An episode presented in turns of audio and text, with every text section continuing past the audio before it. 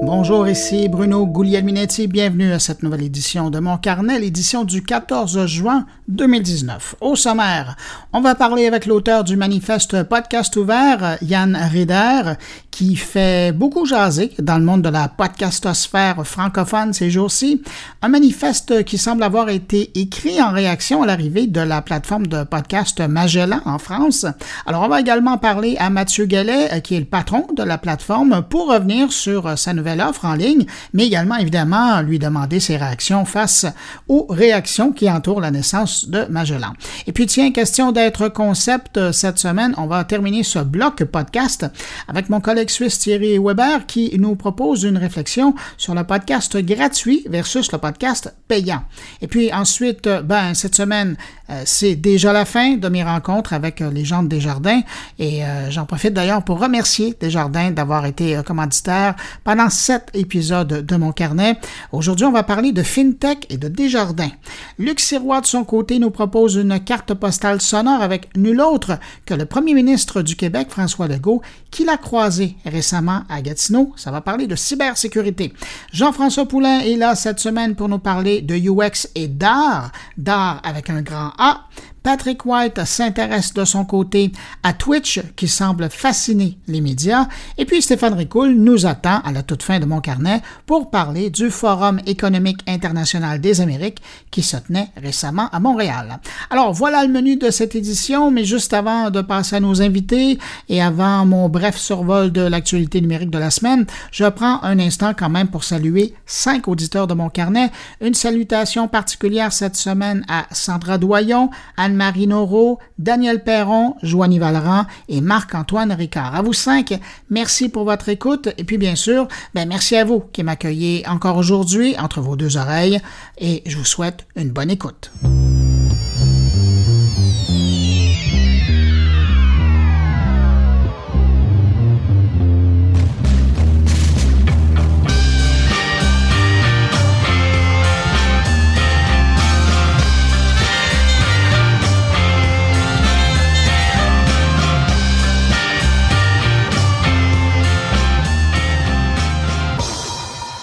On commence cette revue de l'actualité numérique avec une bonne nouvelle canadienne, du moins le début d'une bonne nouvelle. C'est l'arrivée cette semaine de deux offres illimitées dans le secteur de la téléphonie cellulaire.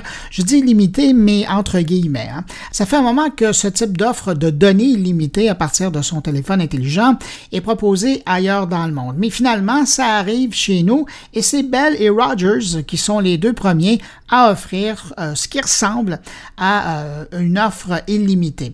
L'autre bonne nouvelle, c'est que les offres sont sensiblement les mêmes, donc pas besoin de changer de fournisseur pour profiter de la nouvelle tarification si vous êtes chez l'un ou l'autre. Ce qui est amusant avec euh, ces deux annonces qui arrivent euh, un jour après l'autre, c'est que les deux fournisseurs de services cellulaires disent essentiellement la même chose. Hein. Grâce à leur nouveau forfait, ben, leurs clients auront l'esprit tranquille et pourront utiliser autant de données qu'ils le souhaitent. On se demande pourquoi ils l'ont pas fait avant, mais ça, c'est une autre question. Donc, concrètement, ça signifie que pour 75 dollars par mois, un client de Bell ou de Rogers aura droit à un forfait cellulaire qui comprend 10 gigaoctets de données. Ensuite, une fois le quota atteint, aucun frais supplémentaire ne sera ajouté au dépassement du 10 gigaoctets, mais le X, c'est que le reste du mois, ben, le client de Bell Rogers aura à vivre avec une vitesse de branchement Internet de 256 kilobits par seconde. Euh, on n'est pas loin d'une ligne ISDN. Euh, c'est pour les gens qui euh, ont connu l'époque. De quoi communiquer par texte, naviguer sur Internet, mais pas vraiment regarder la vidéo ou faire un Par exemple. Et en ce qui me concerne, ben, c'est ça qui est embêtant dans cette offre, mais bon. Moi, je suis positif, c'est un début. Sinon, la seule grosse différence euh, qui est quand même d'importance entre l'offre de Bell et de Rogers, c'est que l'offre pour ce forfait chez Bell, elle se termine le 30 juin. Donc, si vous êtes chez Bell, faut faire vite. Chez Rogers, le programme semble être là pour rester. Je termine avec un mot du côté de TELUS qui a réagi euh, rapidement cette semaine après les annonces de Bell et Rogers. De leur côté, TELUS euh, ont ajouté un 5 gigaoctets pendant les deux prochaines années à leur offre du forfait de 10 gigaoctets de données par mois. Donc, un total de 15 gigaoctets pour le même montant demandé par les forfaits de Bell et Rogers, soit 75 dollars par mois. Alors, si vous utilisez pas mal votre téléphone, ben 15 gigaoctets pour une facture de 75 dollars par mois, c'est une solution intéressante. Mais faites vite si ça vous intéresse parce que l'offre de TELUS, elle, elle prend fin le 2 juillet.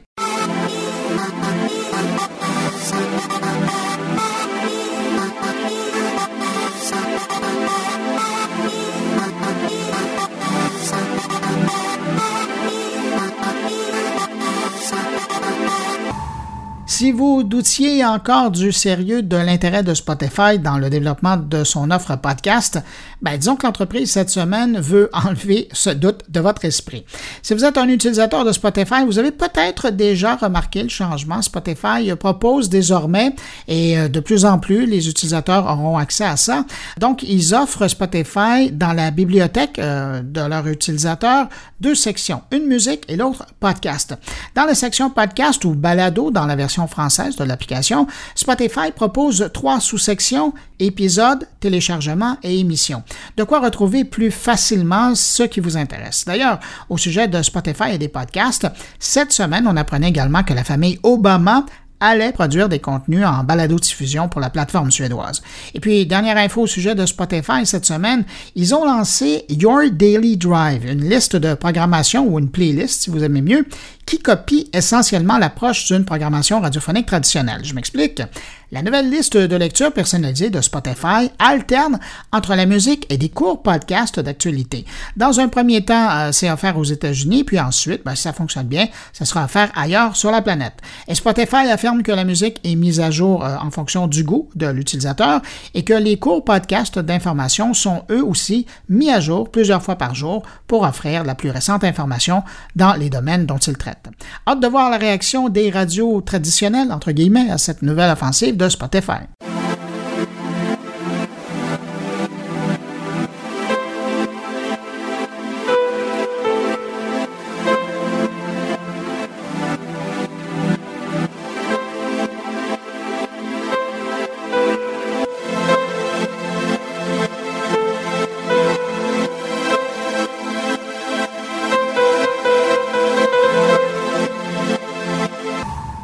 Cette semaine, c'était le E3 à Los Angeles et mis à part des centaines d'annonces de nouveaux jeux, l'évocation de la nouvelle génération de consoles par Microsoft et la confirmation que le cloud gaming semblait être aujourd'hui pris très au sérieux par tout le monde de l'industrie, je pense que la nouvelle qui m'a le plus intéressé euh, dans toutes ces annonces-là, ben, ça concerne le futur service de jeu euh, en ligne de Google. Plusieurs journalistes sur place ont eu la chance d'essayer le Google Stadia euh, et les échos, ben, ils sont assez mitigés. Certains y voient de la latence, d'autres un problème au niveau de la qualité du rendu sur l'écran qui serait décevant. Et puis, vous avez d'autres journalistes qui, eux, sortent plutôt enthousiastes, disant même que l'expérience de jeu était comparable à celle d'une console euh, traditionnelle.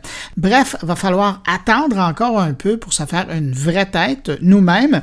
La sortie, je vous le rappelle, hein, c'est prévu en novembre prochain.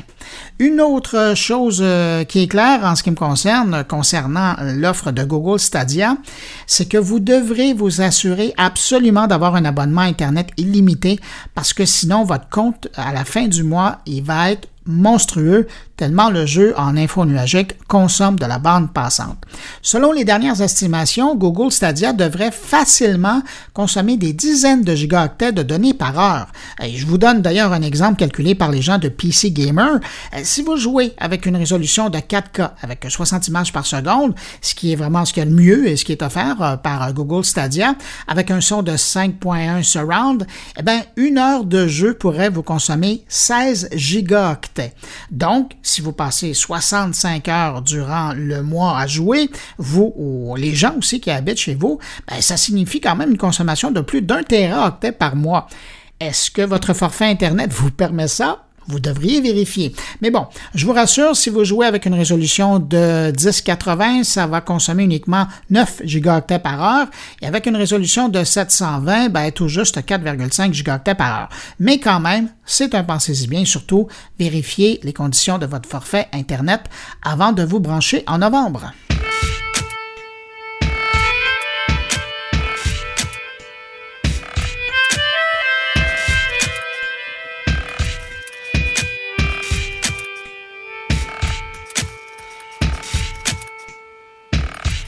Je suis tombé sur un chiffre très intéressant cette semaine, Facebook, euh, qui affirme que son service de vidéo Watch est utilisé désormais par plus de 720 millions d'utilisateurs par mois. Quand même, hein? C'est fou le nombre de gens que ça rejoint aujourd'hui. Quand on regarde de plus près les chiffres, on voit que du nombre, 140 millions y passent au moins une minute par jour. Alors, ne soyez pas surpris de voir apparaître de plus en plus de contenu disponible sur Watch. Ils ont gagné leur pari. Thank you.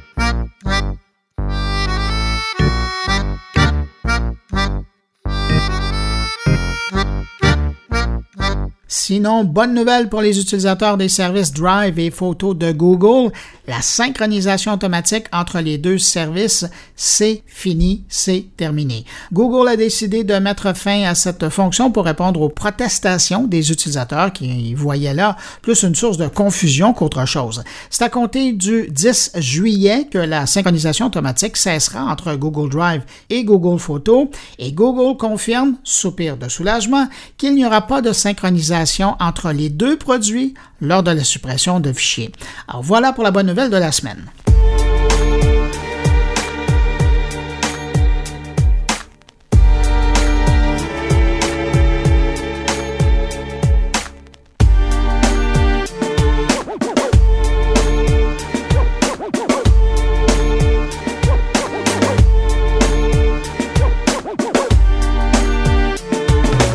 Petite dernière information pour euh, cette semaine euh, qu'on vient de passer et pourquoi pas terminer euh, avec Facebook. C'est le quotidien Wall Street Journal qui nous apprenait cette semaine que Mark Zuckerberg serait impliqué, oh quelle surprise, dans les pratiques douteuses de Facebook en matière de données personnelles. Le Wall Street Journal aurait eu vent d'échanges de courriels plutôt accusateurs envers le patron de Facebook, des courriels découverts dans le cadre de l'enquête fédérale en cours aux États-Unis sur les pratiques de Facebook en matière d'utilisation des données personnelles. Et selon les sources du journal américain, ben, plusieurs échanges, et là j'ouvre les guillemets, semblent montrer un lien avec Mark Zuckerberg et des pratiques potentiellement problématiques au sein de l'entreprise en ce qui concerne les données personnelles. Je ferme les guillemets. On en saura probablement plus au cours des prochains mois, sinon des prochaines semaines.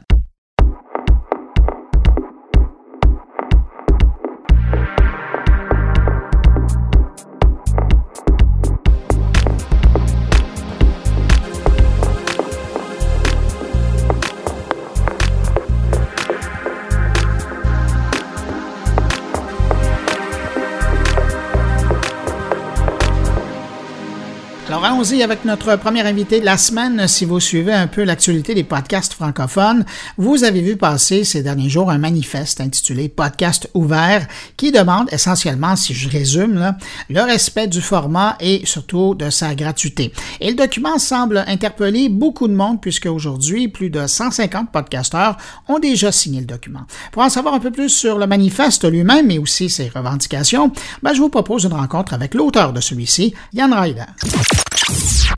Alors, le manifeste se divise en deux parties. C'est un manifeste pour le podcast ouvert euh, qu'on a lancé euh, le, 8 juin après l'avoir écrit euh, rapidement le 7. il s'agit d'une initiative donc qui vise à informer à la fois le grand public, les différents acteurs, les autres podcasteurs de ce qu'on pense être, de ce que je pense être et ce que visiblement aujourd'hui plus d'une centaine de podcasteurs pensent être, un certain nombre de nécessités vis-à-vis du milieu du podcast. Dans un premier temps, auprès des applications des services, des plateformes qui relayent les podcasts, qui les agrègent, qui permettent de les télécharger. Euh, on voulait souligner quelque chose. Alors c'est vrai, euh, et ça nous a été observé par, euh, par l'équipe de Magellan qui s'est récemment lancée, la, plateforme de, de, podcast qui à la fois propose des podcasts disponibles gratuitement sur Internet dans son service, mais également une offre payante, de montrer en fait un certain nombre de bonnes et de mauvaises pratiques selon nous. Alors, en termes de pratiques qui nous semblent un petit peu euh, problématiques, on a celle euh, notamment de justement l'agrégation, la constitution d'un catalogue de podcasts, alors même que, par exemple, l'application en question va euh, produire et distribuer de manière gratuite ou payante et la mettre en avant de manière renforcée ses propres contenus. Donc, on se trouverait, et dans certains cas, on se trouve dans une situation où certaines applications bah voilà, édite ce contenu-là, le mettre plus en avant et du coup utilise les podcasts comme le vôtre, comme les miens, comme ceux de plein d'autres mondes, comme produits d'appel, comme ceux également de Radio France, ce qui ne plaît pas par exemple à Radio France, le service public de, de, radio français.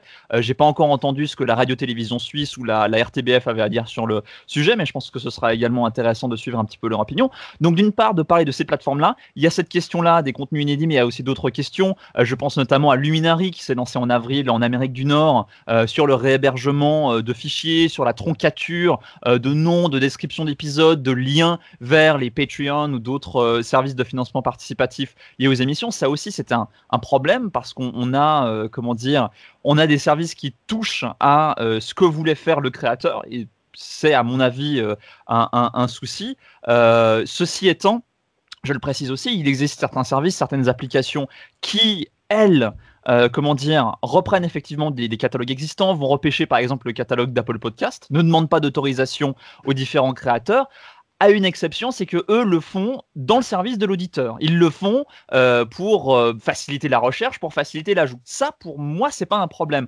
Je ne, je, je, je, suis pas du tout choqué que, bah, on va prendre l'exemple de Marco Arment avec son application Overcast, reprenne le catalogue Apple Podcast et les nouveautés qui sont publiées sur le catalogue euh, d'Apple Podcast pour simplement faciliter ça. Marco Arment a des fonctionnalités payantes dans son application. Au départ, son application, elle était paid, elle était, c'était une application pour laquelle vous deviez payer pour y accéder. Maintenant, c'est une application gratuite avec un abonnement payant, mais cet abonnement-là, ce paiement-là, il est là uniquement pour des fonctionnalités qui, là encore, euh, sont dans l'intérêt de l'auditeur, que ce soit par exemple du strip silence pour améliorer le confort d'écoute, du voice boost, etc., etc.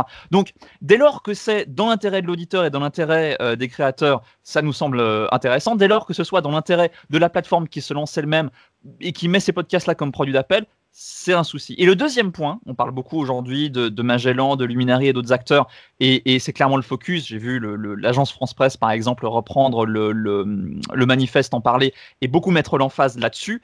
Un autre aspect qui est tout aussi important à mon avis, c'est également ce garde-fou vis-à-vis des, grands créateurs, des grandes maisons. Et on parlait de Radio France tout à l'heure, on peut parler de Radio France, d'Europe 1, de toutes les, grandes entreprises, qu'elles soient dans le milieu du podcast, dans le milieu de la radio, et qui distribuent leurs émissions en catch-up podcast, euh, de la pression que ces, sociétés-là pourraient faire aujourd'hui sur les plateformes de podcast, justement, sur Apple Podcast, sur Spotify et sur les autres. Ce qui nous inquiète de ce côté-là, euh, c'est beaucoup plus l'aspect, euh, on va décider, tiens, qu'on aimerait que ces applications-là récoltent plus de données. On va faire pression, on va retirer nos podcasts de ces plateformes-là jusqu'à ce qu'elles nous permettent de connaître l'âge précis, euh, le sexe, les centres d'intérêt des auditeurs. On pense qu'à partir d'un certain point, ça devient une euh, violation de la vie privée des auditeurs, tout comme on a un énorme débat aujourd'hui sur la publicité sur Internet, le tracking, euh, les données récoltées par Facebook et revendues à des publicitaires. On a le même souci par rapport à des développeurs d'applications qui pourraient d'elles-mêmes ou sous pression de grands éditeurs euh, de podcasts euh, se mettre à récolter plus de données, à les vendre et à, faire tout ça en plus dans une opacité qui serait assez grande dès lors qu'on est un auditeur et qu'on se demande ce qui se passe quand on appuie sur play ou quand on télécharge quelque chose. Et puis un dernier dernier point, mais qui est là aussi très important, le podcast s'est créé au début des années 2000 sur des technologies qui sont ouvertes, libres d'accès. D'ailleurs depuis depuis lors, le MP3 est devenu encore plus ouvert et disponible à tous avec l'arrêt de certaines de, certaines licences. donc le fait que ça fonctionne par distribution avec un flux RSS au format XML et que les, les audios soient au format MP3, c'est quelque chose qui est en débat à certains endroits dans l'industrie, plus d'ailleurs en Amérique du Nord euh, qu'aujourd'hui en Europe ou en France. C'est plus un débat qui, les concerne eux euh, euh, que nous à ce moment-là. Mais c'est tout à fait intéressant de se dire, restons sur ces technologies-là, permettons à tout le monde de pouvoir s'exprimer, de pouvoir distribuer ces contenus de la façon qu'elle et il le souhaitent. Euh, c'est un point d'orgue là-dessus. Donc j'ai pris un petit peu de temps pour le résumer. C'est euh, quelque chose d'important et on a voulu le faire, j'ai voulu le faire aussi pour éviter d'avoir à faire un thread Twitter par-ci, un billet de blog par-là et à juste de temps en temps nous exprimer sur un point en particulier. Là, c'est vraiment un moyen de résumer tout un nombre de conception, d'idées par rapport au podcast, de philosophie. Je parle un peu de philosophie ou de politique parce qu'au final, c'est un petit peu de cela dont il est euh, question. Et, je suis très heureux de voir bah, qu'aujourd'hui, ça intéresse un paquet de monde. Encore, euh, on est trois jours après le lancement, je continue de recevoir euh, toutes les heures quasiment des demandes d'ajout de, de signatures, de, de podcasteurs, d'associations, parfois même de personnes qui sont investies dans le milieu des médias d'un point de vue professionnel, pour dire effectivement, on, on est d'accord avec, avec ce qui est sous-entendu, ce qui est dit par le, manifeste et on veut y apporter notre part. Vous l'avez mentionné, il y avait le code de Luminary qui a fait énormément réagir la communauté des podcasteurs. Mm-hmm. mais, pourquoi publier le manifeste ce week-end et non pas à l'époque?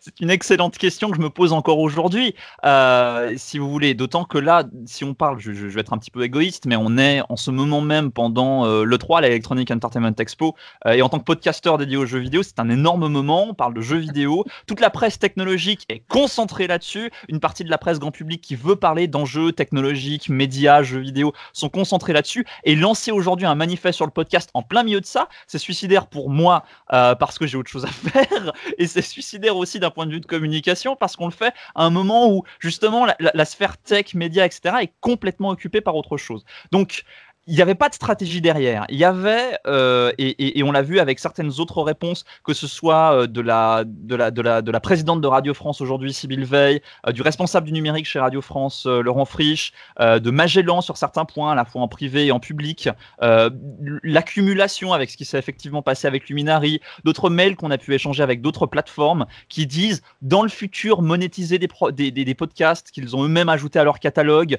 et vous verrez, on fera 50-50, vous récupérerez l'argent etc. Ça s'est accumulé. Euh, on était, euh, je ne sais plus quel jour, du coup, on était, le, on était le 7 au matin, vendredi 7 juin au matin.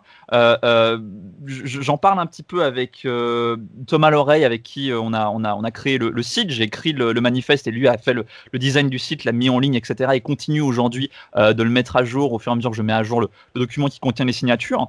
Et on s'est dit, il y a vraiment quelque chose à faire. Il y en a marre de tous les jours ou tous les deux, toutes les 12 heures faire un thread Twitter en disant bon, il y a ce point-là où on est en désaccord et de voir le truc avoir un peu de traction.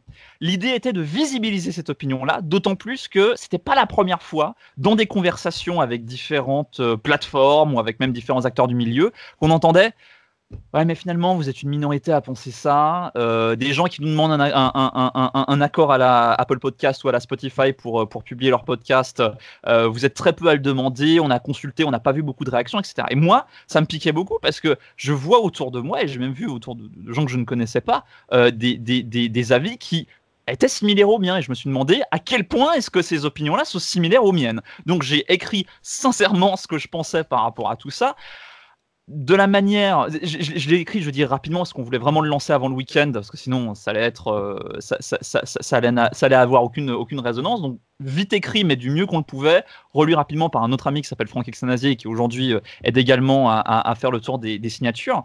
Euh, et ça a été mis en ligne. Mais vraiment, il n'y a pas eu de stratégie.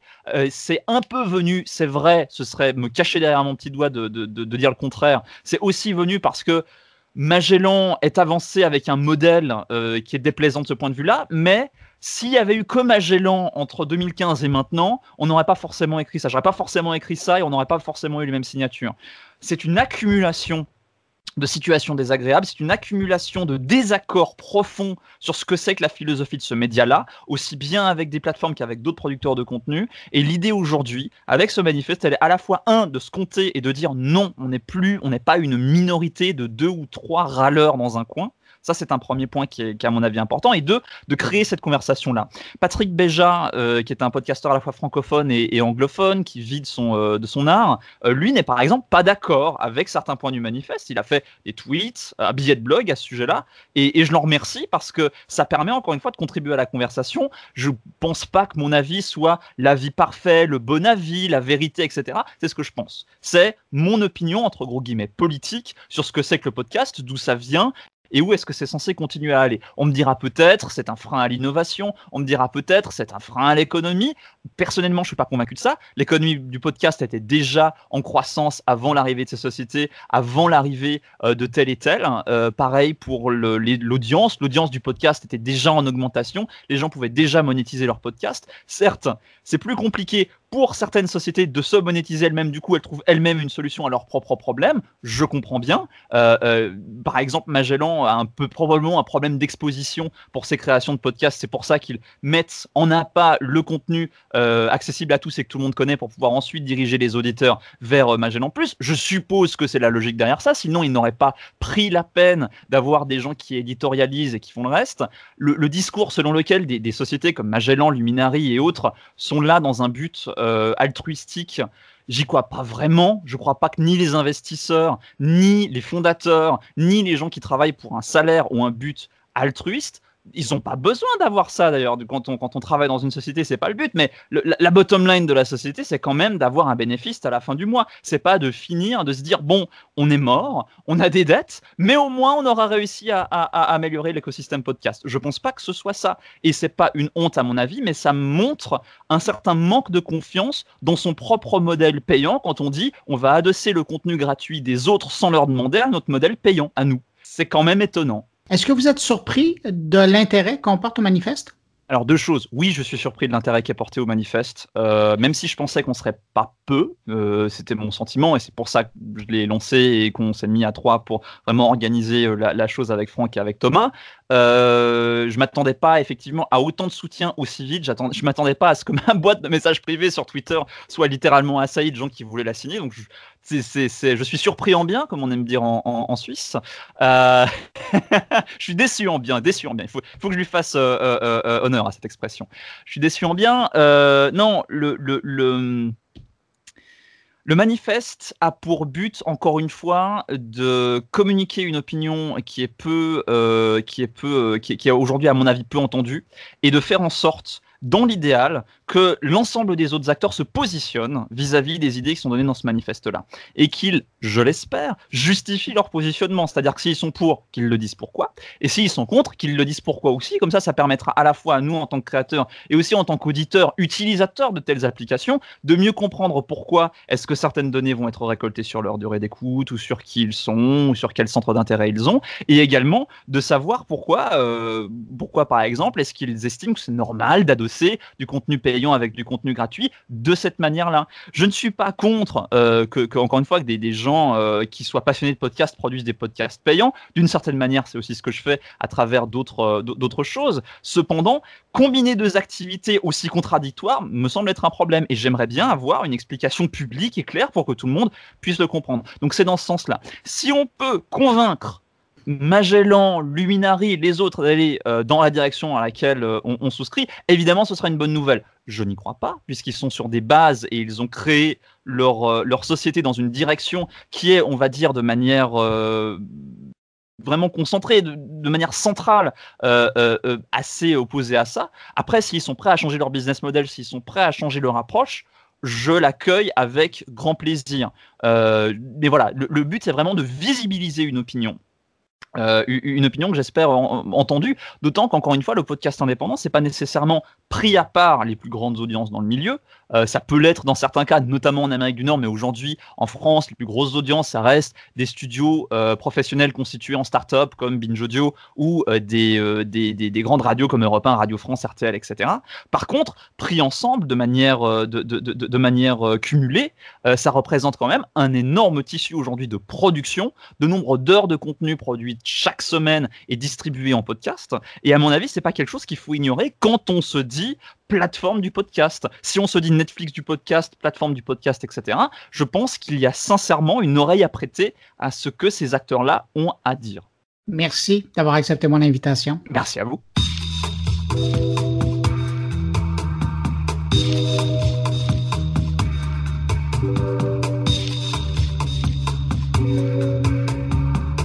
On poursuit dans l'univers du podcast francophone et cette fois avec Mathieu Gallet, le fondateur et patron de Magellan dont mon précédent invité parlait. Évidemment, j'ai parlé avec Mathieu Gallet de sa réaction face à l'accueil réservé en France à la sortie de sa toute nouvelle plateforme de distribution de podcasts, mais aussi j'en ai quand même profité pour faire le point sur le service lui-même. Mathieu Gallet, après plus d'un an de travail à tenter de convaincre les investisseurs, à, essayer de faire comprendre ce que ça pouvait être euh, une plateforme de podcast, euh, voilà, c'est fait, c'est lancé depuis une semaine. Comment vous vivez ça? C'est le début et c'est l'aboutissement. C'est l'aboutissement de un an de travail entre la levée de fonds qui s'est terminée au mois de décembre de l'année dernière, et puis euh, le travail de création de l'entreprise et de création de, la plateforme qui a duré euh, six mois environ. Euh, et donc pour nous, c'était un moment très émouvant de se dire, ben voilà, maintenant on n'est plus seulement un projet, on est une réalité, on est cette application qu'on peut télécharger depuis mardi dernier dans 50 pays différents et on est là pour faire découvrir toute la richesse de ces contenus audio de par le monde. Et il faut croire que vous avez bien nourri l'imagination des gens parce qu'il y avait beaucoup de monde qui vous attendait. Hein. Vous avez eu les problèmes techniques qui viennent avec les succès. Il y a eu plus de demandes que vous pensiez? Il y a eu 45 minutes qui ont été très difficiles le soir du lancement. Euh, et puis on a rétabli au bout de, 45 minutes. C'est vrai que c'était ralenti euh, les heures qui ont suivi. Les équipes ont travaillé euh, jour et nuit jusqu'à vendredi matin pour stabiliser. On a stabilisé sur Android aussi, puisqu'on était plus en retard sur Android que sur iOS. Et là, voilà, maintenant c'est stabilisé. C'est vrai qu'on a eu un énorme succès. On était très attendu.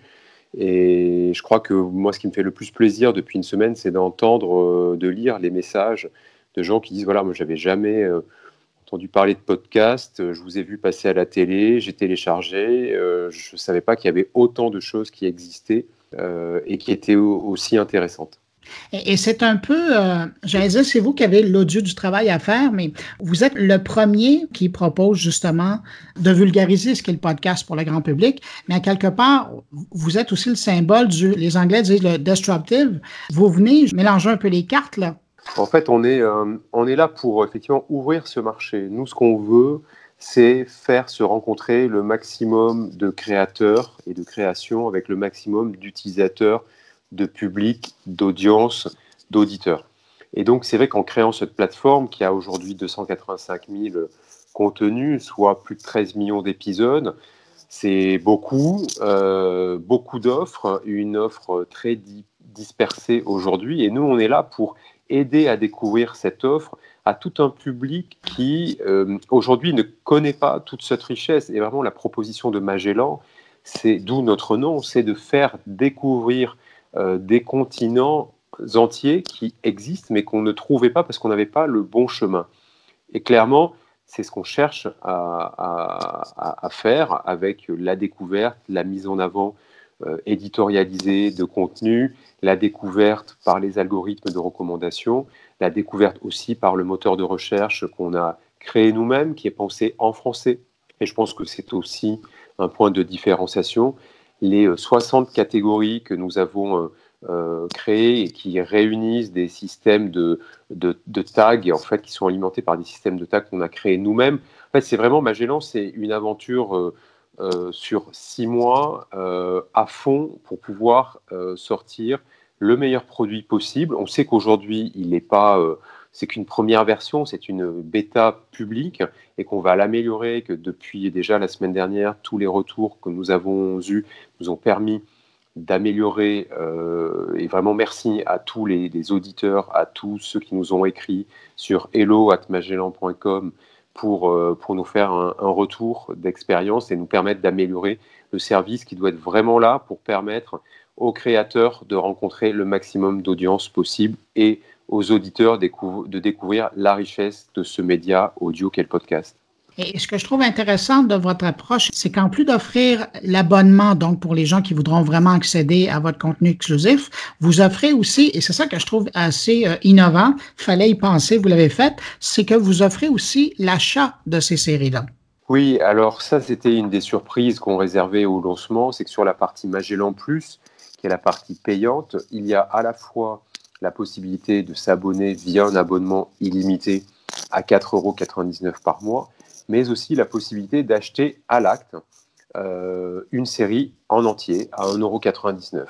Et dans cette offre, vous avez à la fois les contenus qui sont créés dans nos studios, qui sont des contenus narratifs très produits, très euh, écrits, parce que forcément, ils doivent être différents de ce qui existe dans le gratuit. On est vraiment, on se rapproche du livre audio quelque part et des contenus que nous distribuons. Et je pense que cet aspect distribution, on l'a insuffisamment expliqué, mais la partie Magellan Plus, on va vraiment l'ouvrir au public, euh, aux créateurs qui, euh, justement, peuvent l'utiliser comme un outil de monétisation à côté de la monétisation par la publicité. Nous, on n'en a pas, donc c'est très clair. D'avoir effectivement ce modèle de distributeur via euh, l'achat à l'acte ou l'achat par l'abonnement illimité. Évidemment, bon, c'est comme l'éléphant dans la pièce. Est-ce que vous êtes un peu surpris de la réaction de Radio France? Euh, il avoir une réticence à voir leur balado apparaître sur votre service? Alors, Radio France, euh, nous avons des discussions depuis plus de six mois euh, avec eux sur la façon dont on va euh, reprendre et, mettre en avant les contenus euh, de Radio France, comme toutes les plateformes de podcast. Aujourd'hui, il y en a une bonne cinquantaine euh, dans le monde. Moi, ma position vis-à-vis de Radio France et du service public de la radio française, c'est dire voilà pourquoi une, une application, une start-up, une jeune pousse française n'aurait pas un traitement qui soit équitable au traitement des 50 autres euh, plateformes qui existent au niveau international, y compris la principale qui est, euh, qui est celle d'Apple. Donc les discussions continuent euh, avec, avec Radio France, qui est aujourd'hui répertoriée dans notre offre, puisque nous sommes une bibliothèque de flux RSS. Et donc, effectivement, ces flux qui sont disponibles, sont répertoriés chez nous. Voilà, il y a des discussions avec Radio France. Et je, vois bien qu'il y a une volonté de la part de Radio France de, commencer à, changer sa politique de, distribution. nous, on est prêt effectivement à, à, en discuter, mais de façon équitable avec les autres, les autres acteurs. Ce qui vient avec le fait d'être le premier, c'est que, je vous le disais tout à l'heure, vous êtes en train de faire l'éducation où, il y a une approche pédagogique à ce que vous faites. C'est-à-dire qu'il faut expliquer ce qui se fait. Mais j'ai l'impression, pour prendre une expression euh, québécoise, que cette semaine, vous avez droit à une volée de bois mort parce qu'on a vu apparaître les signataires d'un manifeste qui s'appelait Podcast ouvert. Et un peu comme dans le cas de Radio France que vous venez de mentionner, on ne comprend pas tellement, en tout cas de ce côté-ci, de les voir d'une part réagir de cette façon-là avec votre arrivée, alors qu'il y a une multitude de services qui sont déjà offerts en ligne, qui, eux, euh, ne les paient pas et font essentiellement ce que vous faites, mais dans le monde anglophone. Et là, vous, vous arrivez, vous êtes un joueur francophone, vous êtes un joueur français, vous êtes sur leur territoire, et là, c'est comme si euh, ils ont perdu leur petite gêne. Qu'est-ce que vous avez à répondre à, ces euh, podcasteurs qui ont signé le manifeste Podcast ouvert? Alors déjà, on répond à tout le monde. On s'est vraiment fait une politique de répondre à tous. On a une équipe qui répond euh, aux utilisateurs sur leur retour. On a euh, une équipe qui répond aux créateurs. On a contacté depuis le début de l'année la majorité des, des, créateurs de podcasts en France, forcément pas tous. Euh, donc on a eu des retours très positifs de beaucoup de monde. Depuis une semaine, on a beaucoup de créateurs qui nous ont dit ben, nous, on n'a pas vu le contenu sur la plateforme. voilà notre, notre lien pour euh, les faire reprendre. Et puis, effectivement, il y en a certains qui ne souhaitent pas. Donc, on leur a dit effectivement qu'on allait tenir compte euh, voilà, de, de, leurs remarques. Euh, voilà, nous, on, est, on, respecte les créateurs. C'est vrai que c'est un peu, c'est intéressant d'avoir votre point de vue de, nord-américain de cette réaction, parce qu'effectivement, tous ces contenus sont disponibles sur toutes les plateformes du monde entier. C'est vrai que pour la première fois en France, avec le lancement de Magellan, on parle euh, du podcast dans des audiences très grand public. Euh, puisque j'ai eu la, chance de pouvoir en parler dans des, émissions de, télévision, et que tout d'un coup, euh, bah oui, ça devient un vrai sujet. On voit que c'est un vrai espace de liberté, de création, que euh, c'est aujourd'hui un marché qui est en construction, que nous, ce qu'on souhaite, c'est aider les créateurs à vivre de leur création, à, la développer, à la rendre plus accessible. Après, effectivement, certains créateurs souhaitent effectivement rester dans une approche du podcast qui philosophiquement est différente, puisqu'ils souhaitent effectivement qu'elle reste non monétisable, qu'elle reste vraiment dans, un, univers totalement euh, hors du, champ euh, de la du commerce, hein, euh, que ce soit par la publicité, par l'abonnement. Moi, je respecte complètement cette vision et c'est pour ça qu'effectivement, on, a écouté ces, créateurs qui souhaitent effectivement rester dans ce monde-là. Vous, voyez, moi, je suis encore assez jeune, mais je me souviens, étant gamin, de ce qui se passait avec ce qu'on appelait les radios libres en France à partir de 1981, où il y a eu un boom, une explosion de création de radios, qui souvent pour certaines étaient avant ce qu'on appelait des radios pirates, avant que, que le président François Mitterrand euh, justement ouvre les ondes euh, à ces radios libres. Ben voilà, après, il y, a eu il y a eu des années de consolidation. Il y a une partie qui est restée dans le domaine euh, des radios associatives, et puis une partie qui est devenue effectivement un domaine euh, commercial. Et je pense que les deux peuvent, peuvent tout à fait cohabiter. C'est deux, deux visions différentes d'un même euh, médium, et je pense que les deux sont respectables. Le défi pour vous maintenant que c'est lancé, le défi, c'est de fidéliser les abonnés après la période d'essai? Le défi, c'est de continuer à faire connaître ce service pour les utilisateurs et pour les créateurs. Vraiment, c'est pour nous avoir le maximum d'utilisateurs qui vont découvrir le maximum de contenu. On va être là pour accompagner ces contenus. J'ai envie de vous dire que la partie euh, sur euh, l'abonnement ou l'achat à l'acte, elle est, elle est secondaire parce que le marché aujourd'hui, il est tellement balbutiant en France qu'on a surtout euh, besoin de faire connaître ce médium de l'audio, de l'audio narratif, euh, et de faire découvrir tout ce qui existe. Euh, Magellan, c'est une, euh, expérience à 99,9% gratuite, donc il y a déjà beaucoup de choses à découvrir dans la partie gratuite. Après, ce sera à nous de convaincre effectivement que pour des contenus plus écrits, plus produits, plus coûteux aussi, et donc qui se rapprochent du, livre audio, qui est aussi un marché qui est en, en construction en France, euh, on peut effectivement euh, payer à l'acte ou à l'abonnement pour, pour ces contenus-là. Mais vraiment, notre but, c'est de favoriser l'émergence d'un cercle vertueux pour les contenus audio narratifs, plus d'auditeurs, plus de création, davantage de, de, revenus et donc davantage de création. Et je lisais quelque part que vous allez vous relancer bientôt dans une seconde vague de financement?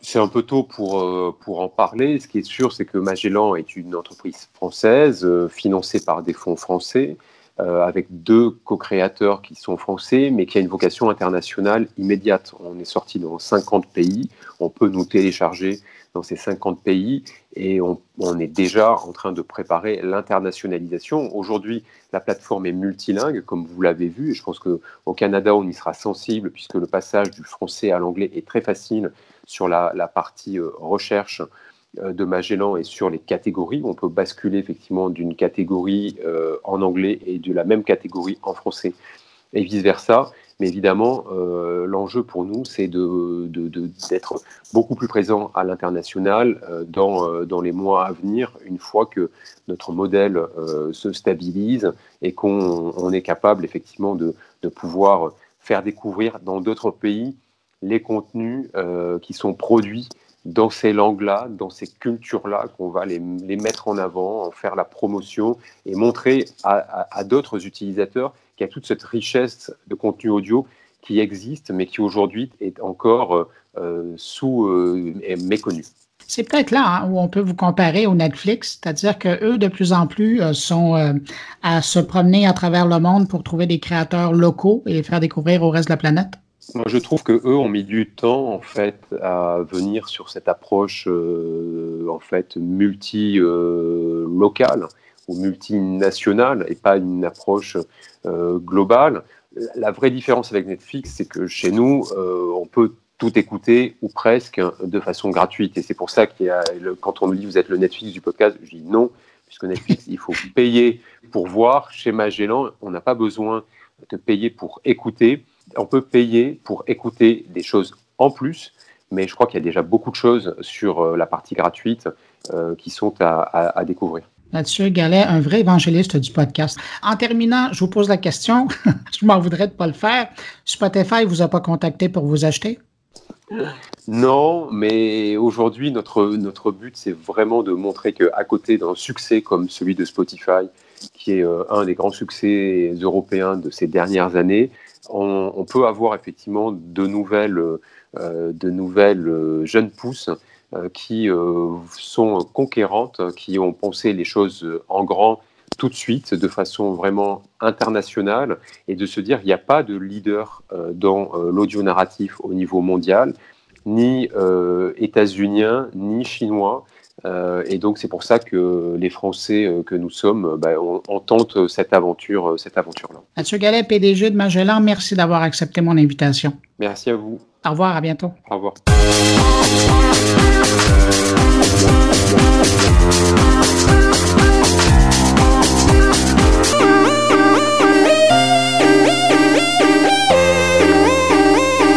Bon, allez, question de boucler la boucle. On reste dans le thème du podcast, mais cette fois, je cède le microphone à mon collègue helvète Thierry Weber, qui nous livre une réflexion sur le podcast gratuit versus le podcast payant. Bonjour Bruno, bonjour les auditeurs de Mon Carnet. Aujourd'hui, j'ai très envie de vous parler de podcast, de podcasting ou de balado-diffusion pour euh, respecter la langue de Molière.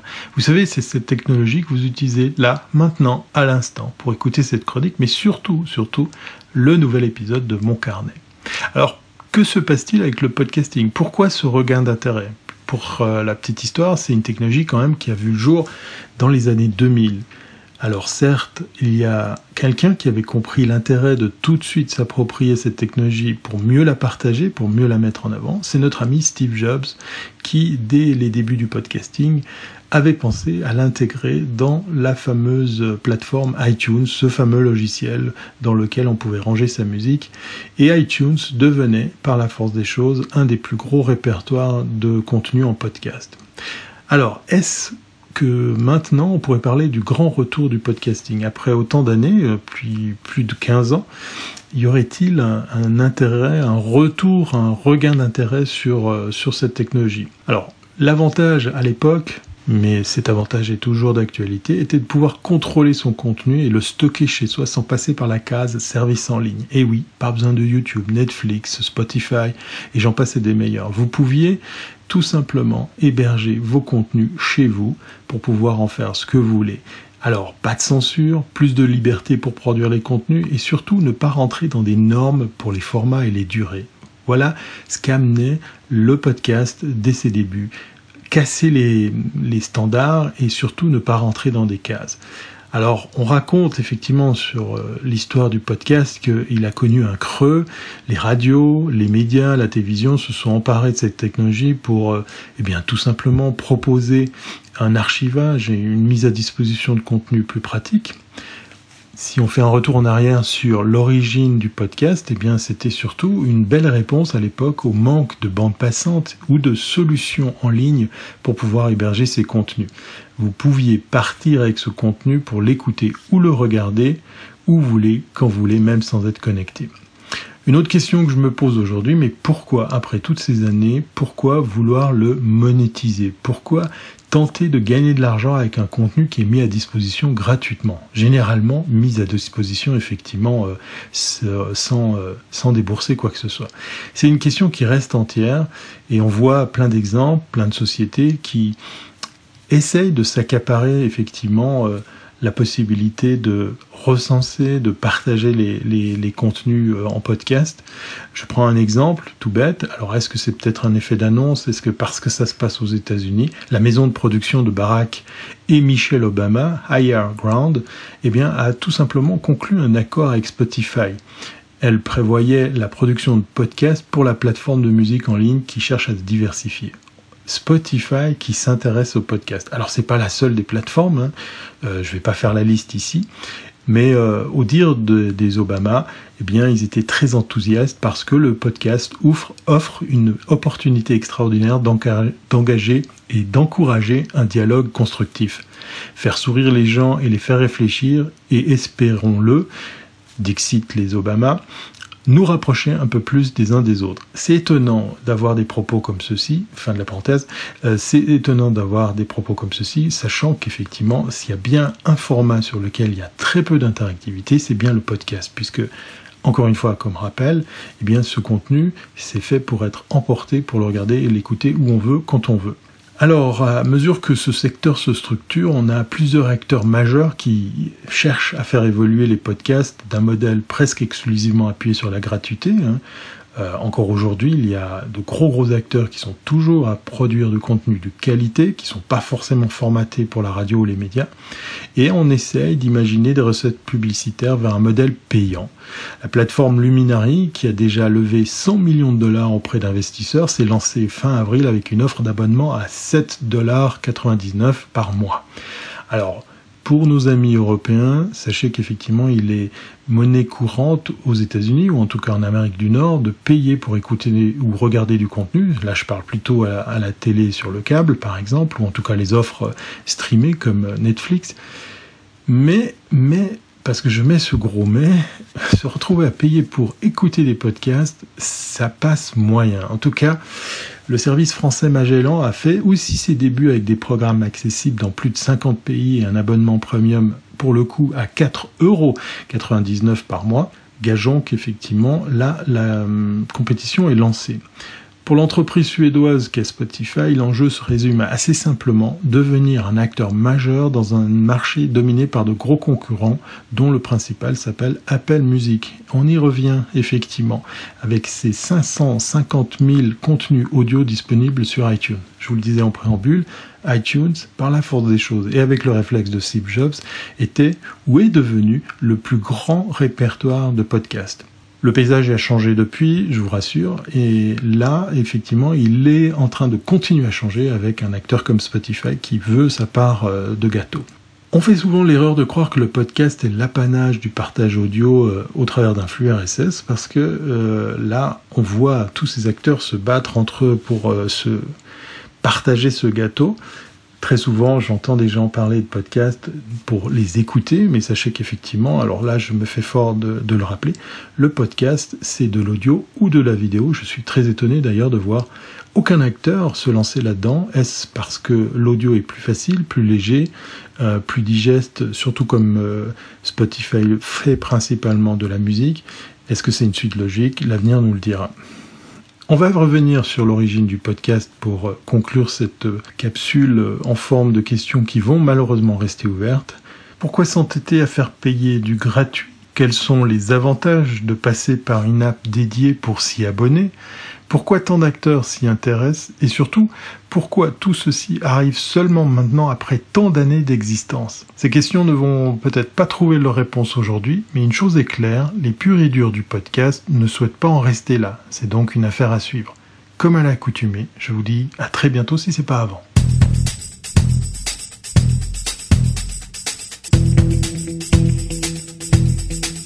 Dans le cadre de ma collaboration avec Desjardins qui se termine cette semaine d'ailleurs, vous le savez maintenant, Desjardins m'a donné accès aux personnes clés du numérique chez eux. Ben, cette semaine, je vous propose une rencontre avec Martin Brunel. Il est vice-président transformation et bureau des projets.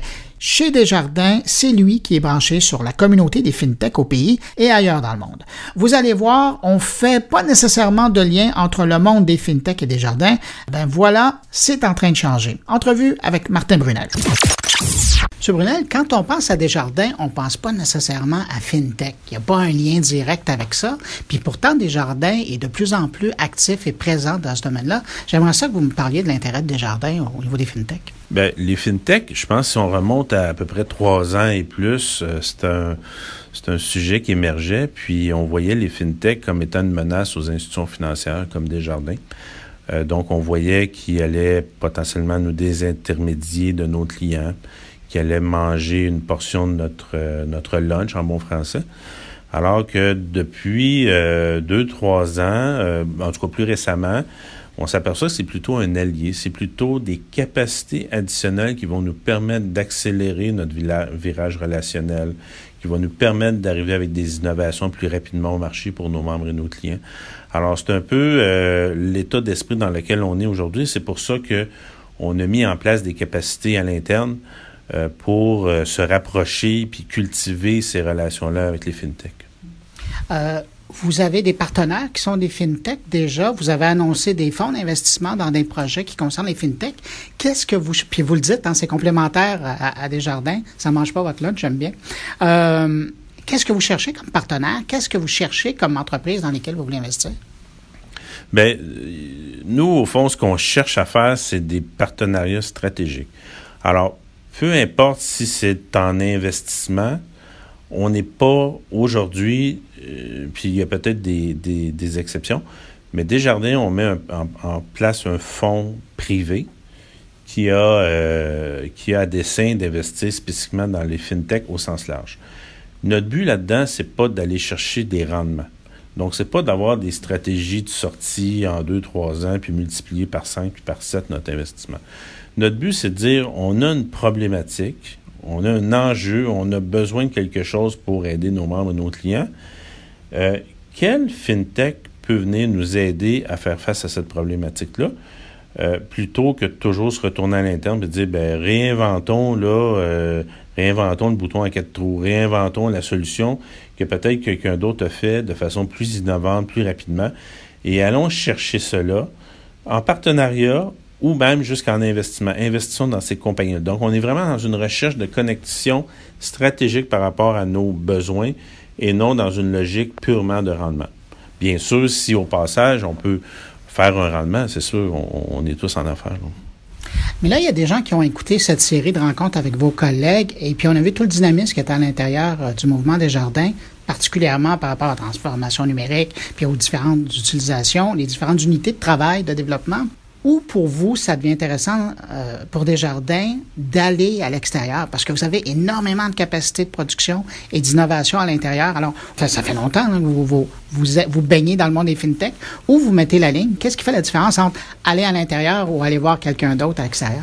C'est une très bonne question. Je vous dirais que je pense pas qu'on a fait une grande réflexion sur on coupe ça où, la ligne est tracée où. Je vous dirais euh, peut-être spontanément euh, des éléments qui sont pas dans notre métier cœur. Tu sais, que tu fais du financement, que tu fais euh, du paiement, ça c'est au cœur de, euh, de notre métier. je pourrais en nommer plein, mais je donne ces deux exemples-là. Par contre, qu'on s'en va puis on, on, on, veut ajouter des services à valeur ajoutée à nos membres et clients. je vous donne un exemple. Les objets connectés, c'est pas dans notre métier cœur. En même temps, si on regarde dans l'assurance, par exemple, ben ça devient quelque chose de fort intéressant qui peut tomber en prévenance. Alors là, est-ce qu'on va se mettre à développer des technologies, développer des objets qui sont probablement faits par d'autres compagnies beaucoup mieux que nous? Non. Je pense que là, la ligne se trace assez naturellement. Ensuite, il y a euh, comment on peut aider nos petites, nos entreprises, euh, que ce soit dans l'agriculture ou dans d'autres, à faire face à euh, leur donner du temps, leur donner de la qualité de vie? Un agriculteur aujourd'hui est pris déjà avec son bétail, ses champs, euh, mais il doit gérer ça. C'est rendu des entreprises, dans certains cas, assez importantes, avec un tas de paperasse, des factures qui rentrent, euh, un réapprovisionnement de silos, euh, une maintenance d'équipement, le MAPAC qui demande des formulaires, le fiscal, peu importe. Il y a une tonne de choses. Alors, est-ce qu'on nous, on peut venir aider nos, nos membres et clients dans cette business-là, par exemple l'agriculture, où on a 40% de part de marché, avec de la valeur ajoutée qui va au-delà de nos métiers traditionnels de services financiers, comme les prêts, comme euh, le paiement, comme le maintien de compte ou de trésorerie ou whatever. C'est un peu, moi je pense que la ligne, elle est tracée autour de ces axes-là. Je vous demanderai pas de donner de nom, parce que ça donnerait de l'information à la compétition, qui nous écoute probablement. Mais qu'est-ce qui vous, parce que je leur dis encore, ça fait un moment que vous baignez dans les fintech, que vous, êtes dans le milieu, vous les voyez. C'est quoi les, les, pistes, les secteurs dans lesquels vous dites, ben, il y a un besoin, puis vous trouvez qu'au Québec, dans l'écosystème autour de vous, là, il y a des choses intéressantes qui se font au niveau de la fintech parce que c'est large. Hein. Vous parliez du milieu agricole. Il y a des fintech qui, qui développent, qui commencent à développer euh, des, des, solutions dans ce domaine-là.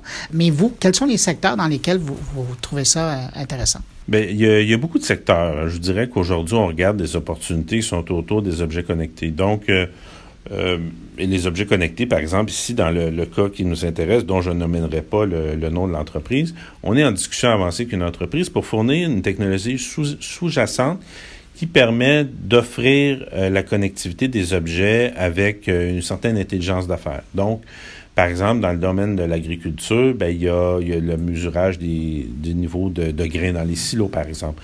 Euh, donc, c'est une problématique d'industrie, c'est une solution qui est relativement peu onéreuse et qui amène beaucoup d'avantages, autant au niveau de la sécurité des agriculteurs, tant qu'au niveau de l'approvisionnement en, grains en continu. Euh, donc, ça, il y, a, il y, a, des... Mais après, qu'on regarde ça, puis on se dit, OK, on pourrait l'appliquer aux municipalités. Donc, euh, ben, plutôt que d'aller ouvrir chacune des poubelles à chaque semaine, dire, es-tu pleine, es-tu vide? Ben, on peut créer des runs, des runs de poubelles dynamiques ou en fonction d'un petit, euh, un petit indicateur qui mesure la, combien il y a de déchets dans la, dans la poubelle, bien, on crée des, des, routes dynamiques, puis dire, ben là, je vais celle-là, celle-là, celle-là, mais pas celle-là, celle-là. Alors, on crée de l'efficacité et on crée aussi un environnement qui est beaucoup plus important. Donc, les poubelles vont éviter de déborder à des endroits, puis à d'autres endroits, on va éviter de les ouvrir juste pour voir s'il y a quelque chose dedans. Alors, ça, c'est, ça, c'est des exemples qui touche les objets connectés. C'est que ça, il y a un grand intérêt pour nous et c'est multi-industrie. ensuite, il y a tout la valeur ajoutée. Là, je vous parlais tantôt de est-ce qu'on peut aider nos entreprises à, se donner du temps, à se donner de la qualité de gestion sans passer tout leur temps là-dedans avec des outils pour, pour, pour simplifier leur travail, euh, puis se concentrer sur ce qui, est, au cœur de leur métier, par exemple l'agriculture, mais ça pourrait être un paquet d'autres industries, la construction. Et euh, donc ça, c'est extrêmement prometteur. Et tout le, le, domaine de la donnée. On a beaucoup de fintech qui nous arrivent, puis ils, prennent des données euh, organisées, désorganisées, internes, externes, puis ils nous arrivent avec des propositions. Voici ce que vous pourriez détecter ou proposer à vos membres. voici la valeur ajoutée que ça pourrait amener juste avec comment ils ont pu regarder les données, puis arriver avec des solutions beaucoup plus innovantes que ce qu'on aurait pu faire avec des projets très traditionnels chez nous. Donc, c'est des domaines, mais il y en a une multitude. Il y a probablement des gens qui œuvrent dans les fintech, ou il y a peut-être des gens qui ont même des idées, mais qui ne les ont pas encore mis euh, en pratique, euh, qui écoutent l'entrevue et qui se disent euh, comment on contacte Desjardins, comment ça se passe avec eux? Est-ce qu'on sera au Desjardins là, puis on cogne, puis on va à la réception?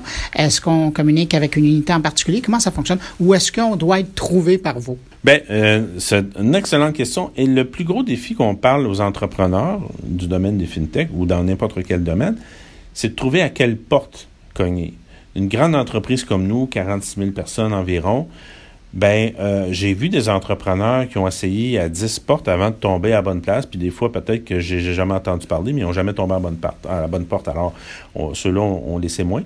Mais euh, je vous dirais, pour ce qui est du FinTech, si vous vous adressez au centre de valorisation FinTech, euh, on a dans les équipes, c'est pas une très grosse équipe, on a Pierre-Luc Mongeau, Thomas Gagné dans ces équipes-là on est sûr que si ça rentre là, ça va se rendre, puis ça va être traité, puis on va faire les connexions avec nos secteurs d'affaires. Vous n'aurez pas à dealer 40 quelques mille personnes, j'exagère, mais avec plusieurs personnes. Euh, c'est surtout pas la seule porte. On a notre secteur entreprise qui, au quotidien, est confronté à des entrepreneurs, puis des fois, c'est dans le domaine des fintech et eux-mêmes, des, fois, amènent l'eau moulin. On a nos gens en investissement qui, en, en technologie, puis eux autres aussi croisent des fintech et amènent l'eau moulin. Mais je vous dirais que moi, autant que je veux chercher des fintech, autant que j'aime les fintech nous cherchent et nous proposent des choses. Et euh, c'est arrivé dans des cas où on a on est en preuve de concept sur des, choses qu'ils nous ont proposées. Puis là, on verra si ça peut nous mener plus loin ensemble. Vous êtes au cœur du numérique chez Desjardins, à tisser des liens avec des partenaires. Là-dedans, qu'est-ce qui vous inspire? Bien, il y a deux choses. Il y a un, euh, nous, on est très clair que ce qu'on veut faire, c'est contribuer à construire l'écosystème FinTech au Québec. Donc, euh, il y a plusieurs leviers. Par exemple, on est impliqué, ça peut être des fonds d'investissement, mais ça peut être aussi comment on permet à des FinTech d'avoir accès à de la donnée, bien sûr, avec toutes les précautions que ça demande, là, on s'entend, la donnée, euh, anonymisée et protégée et tout. Euh, mettre en place des incubateurs comme l'initiative qu'on fait avec Finance Montréal pour mettre en place la station FinTech. Donc, on met en place un écosystème et notre but, c'est bien sûr de voir comment ça peut aider nos membres clients à travers des jardins, mais comment on peut favoriser un développement socio-économique, favoriser le démarrage d'entreprises, favoriser des jeunes, parce que souvent, c'est pas tous des jeunes, mais c'est beaucoup de jeunes qui ont des idées, mais comment on favorise qui peuvent peut-être bâtir les prochaines grandes entreprises de demain de, notre société et créer une richesse collective? Donc, on, est là-dedans, puis même exporter leur modèle. On a une entreprise avec laquelle on discute présentement, qu'on risque d'investir, qui peut très bien exporter son modèle en Europe et aux États-Unis et qui est à discussion présentement. Est-ce qu'on peut leur donner euh, les capacités en, en, faisant des... Euh, en leur en démontrant au monde ce qu'on a fait avec eux et chez Desjardins, et même en injectant de l'argent pour les aider à se développer outre-mer. Donc ça, c'est ça mon, rêve. Et sur un plan personnel, vous carburez à quoi, vous, dans le monde du FinTech? Ben, euh, je sais pas, à chaque fois que je rencontre un entrepreneur, la semaine passée, on a eu la chance d'avoir deux entreprises, on a passé une heure et demie chaque avec eux. Et je ressors de là, je suis toujours euh, sidéré de, la mobilisation de l'entrepreneur, du dynamisme, de, la conviction. je pense que c'est ça, la conviction. Et, ils croient, ils ont analysé leur affaire, puis, puis moi, je sors de là, j'ai toujours des coups de cœur. Bon, après, est-ce que ça sera la bonne solution qui gagnera, mais je peux pas pas tomber en amour avec ces entrepreneurs-là qui ont, qui ont vraiment, là, euh, tu le sens là, que c'est, il croit, il croit tellement. c'est ça qui ça me stimule, ça, ça m'énergise. M. Brunel, merci beaucoup. Merci.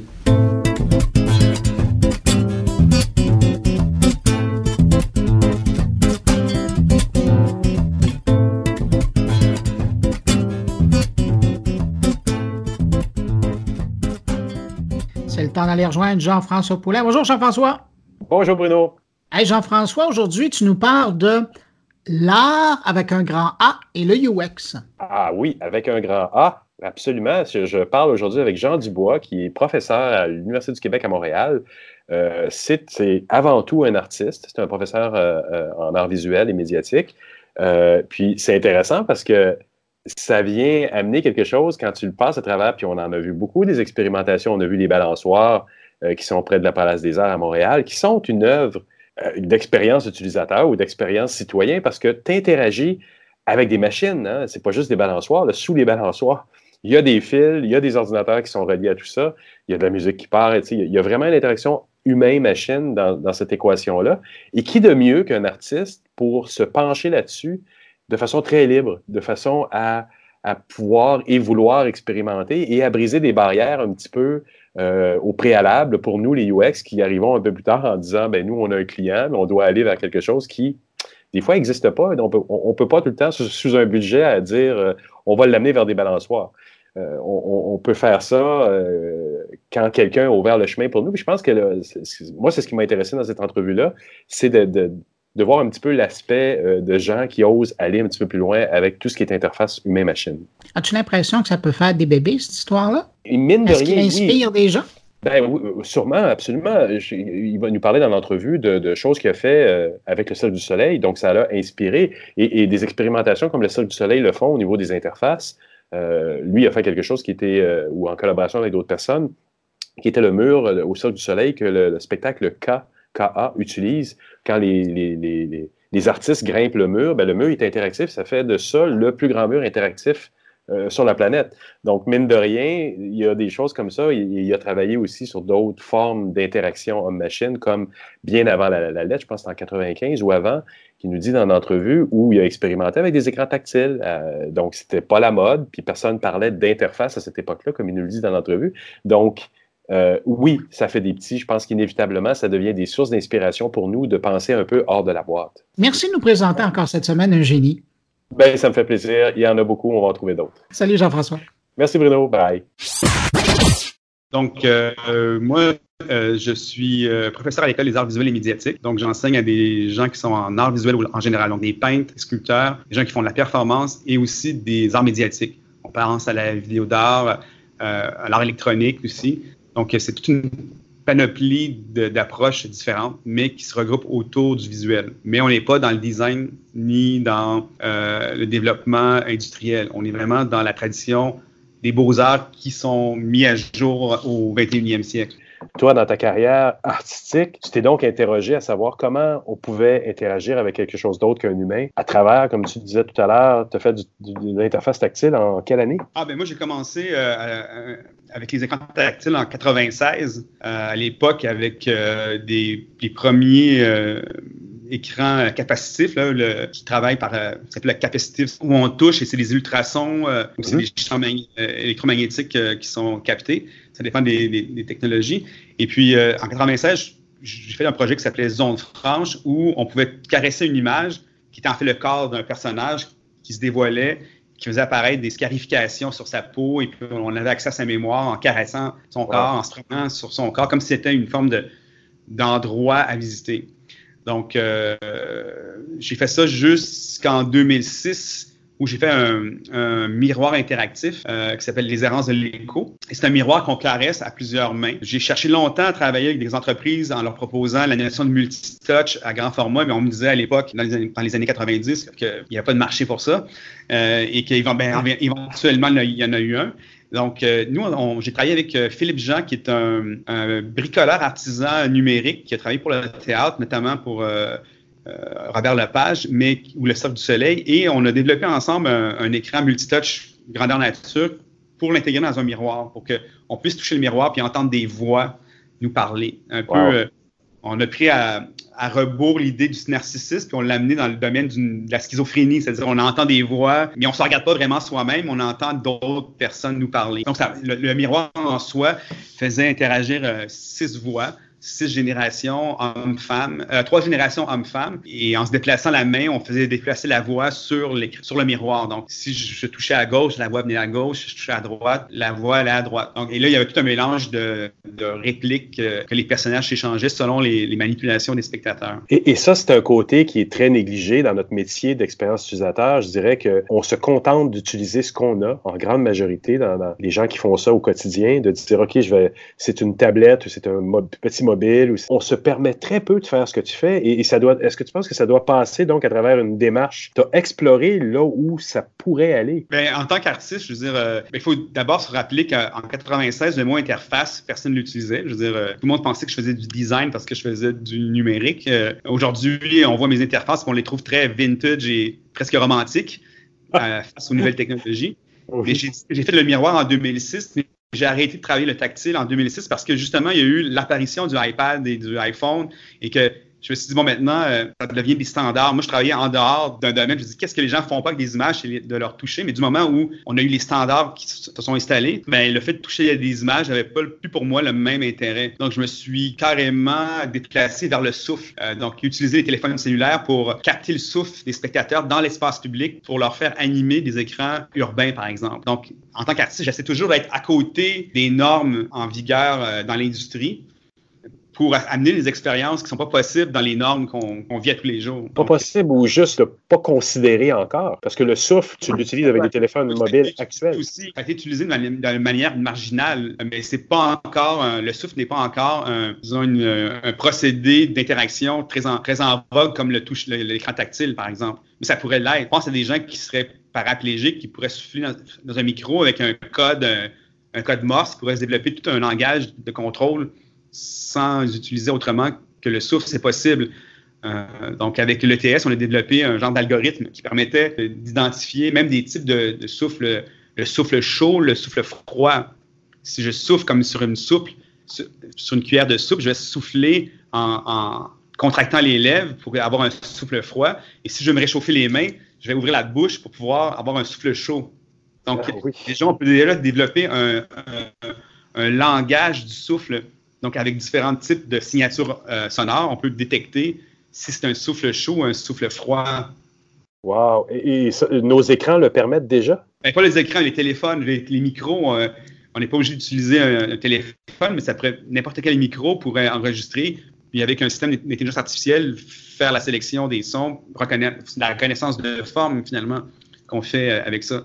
Donc, on a travaillé là-dessus on a fait une sculpture euh, dans le. Il y a un corridor euh, entre les deux pavillons de l'ETS, euh, en dessous de la rue Notre-Dame, où on a fait une sculpture interactive qui s'appelle le circuit de Bachelard, et où c'est un circuit, c'est une installation lumineuse qui peut être manipulée par le souffle en passant. Il y, a, une petite zone où on peut aller souffler dans un, dans un grillage et ça va animer l'animation qu'on voit dans, dans, le corridor. Il faut toujours être aux aguets des artistes qui sont devant nous, dans le fond. Mais on n'essaie pas nécessairement de pousser une couche plus loin, on essaie d'être un pas de côté, je dirais. Euh, donc, on ne voit pas cette idée d'être de. On va souvent dire la compétition est rendue là, il faut que je dépasse la compétition. Nous, on est plus dire tout le monde va dans la même direction. Nous, on va faire un pas de côté, voir si on voit le, paysage différemment. OK? Je vais vous donner. Mais des fois, ça donne des succès industriels je sais pas si dans les années 80, il y a eu deux exemples. Il y a David Rockaby, qui est un artiste canadien, qui a inventé un système qui s'appelle Very Nervous System, qui est un peu dans, je sais pas si tu connais un petit peu euh, euh Myron Kruger, puis euh, euh Critter, l'artificial reality des années 70. C'est un artiste qui a développé des premières interfaces interactives avec la vidéo. Donc, euh, dans les années 80, David Brockovy a développé un système avec des caméras, des caméras de très basse résolution pour détecter les mouvements du corps. Il a fait exactement ce que la, la Kinect a fait plusieurs années par la suite avec un système artisanal. Donc, en bougeant, de pouvoir mm-hmm. contrôler de la musique, des, des images éventuellement. Il a, développé euh, une technologie pour ça. Il y a aussi euh, un autre exemple, Michael Neymark, qui a fait un projet qui s'appelle Aspen et qui est Google Street View d'aujourd'hui. Donc, ces gens-là, à l'époque, ils pensaient pas nécessairement, ils pensaient juste faire autrement. Ils n'ont pas assez de, il n'y avait pas d'enjeu d'aller plus loin, plus vite. Euh, dans la logique des interfaces, c'était un peu un champ ouvert, un champ exploratoire. Donc, dans la perspective artistique, on n'est pas justement dans cette propulsion vers l'avant nécessairement, même si on pourrait créer des choses qui sont vers l'avant, on veut juste infléchir ce qui se fait normalement, aller juste à côté où les gens ne vont pas euh, pour voir ce qui se passe. Euh, mais on ne cherche pas l'impact massif à tout prix. Nous, on le fait pour les autres. En fait, on, fait un test. Il n'y a pas beaucoup de risques financiers. On n'a pas beaucoup de budget non plus. Mais ces pas de côté-là peuvent inspirer. Notamment la technologie qu'on a développée pour le miroir interactif euh, a été intégrée dans l'interface de, la scène du spectacle à Las Vegas. Donc, Philippe Jean, avec qui j'ai travaillé, a fait un produit dérivé pour le Cercle du Soleil. qui était, qui était quoi? je ne sais pas si tu connais le spectacle K. C'est un écran, euh, la scène se relève et puis elle devient, ça devient un, écran tactile géant de, je pense, 25 par 50 pieds. Donc, c'est un des plus grands écrans tactiles au monde, sinon le plus grand écran tactile. Et c'est la même technologie qui, dans ce, le plancher de K, qui est dans l'œuvre que j'ai fait avec lui, qui s'appelle Radicolim, qu'on a fait pour la, grande bibliothèque. on a fait un projet euh, euh, lors d'un événement, euh, une manifestation d'art médiatique qui a eu lieu en 2006. Donc, on avait installé dans plusieurs marches du grand escalier panoramique de la grande bibliothèque à Montréal. La technologie qu'on avait euh, développée avec Philippe Jean s'est retrouvée autant dans un projet artistique qu'on a fait à la grande bibliothèque du Québec à, Montréal, euh, où on a euh, l'espace du grand escalier panoramique. On a transformé les marches en écran interactif et chaque marche avait été transformée pour devenir un écran tactile. Donc, les pieds des passants étaient détectés et puis on animait autour d'eux une, rivière de lettres qui s'agglutinait euh, au pied des gens pour former des, ce qui pourrait apparaître comme des titres de livres. Hmm. Donc, euh, au lieu de choisir soi-même dans le système informatique ces livres, c'est comme si les livres venaient nous, ou les titres de livres venaient nous choisir, nous comme. Donc, euh, cette technologie-là a eu une application industrielle pour le du, soleil par la suite avec le spectacle qui est, euh, je pense, je, je, l'ai dit, euh, probablement le plus grand écran tactile au monde, euh, qui fait environ 50 pieds par 25 pieds, et où les acrobates, où les pieds des acrobates sont détectés dans leur contact avec la scène, lorsque le, pour pouvoir créer justement une synchronisation entre la, vidéo et leur mouvement. C'est fascinant. Puis, puis donc, tu disais dans tes prochains projets, toi, tu t'en vas vers quelque chose de, de plus visuel, ce qui est un peu le côté interaction? Je suis encore dans l'image numérique. Mm-hmm. Euh, comme je disais plus tôt, j'avais le goût d'aller vers euh, le tournage pour me sortir un peu de ma, mon rapport euh, quotidien et absolu avec l'écran et le, clavier. donc, c'est le fait de tourner nous amène à aller vivre physiquement d'autres choses. Donc, pour le moment, on a commencé à tourner. On ne sait pas encore comment on va, on, va utiliser ces images-là, mais on pense à un film ou une projection multi-écran euh, qui serait vraiment. Euh, on voudrait travailler sur la temporalité, une très grande, très longue temporalité, mais on n'a pas encore la, solution. On n'a pas vraiment d'objectif clair. On n'a pas un, plan de match de design disant il faut régler tel problème. On n'est pas dans, le, dans des rapports de problem solving.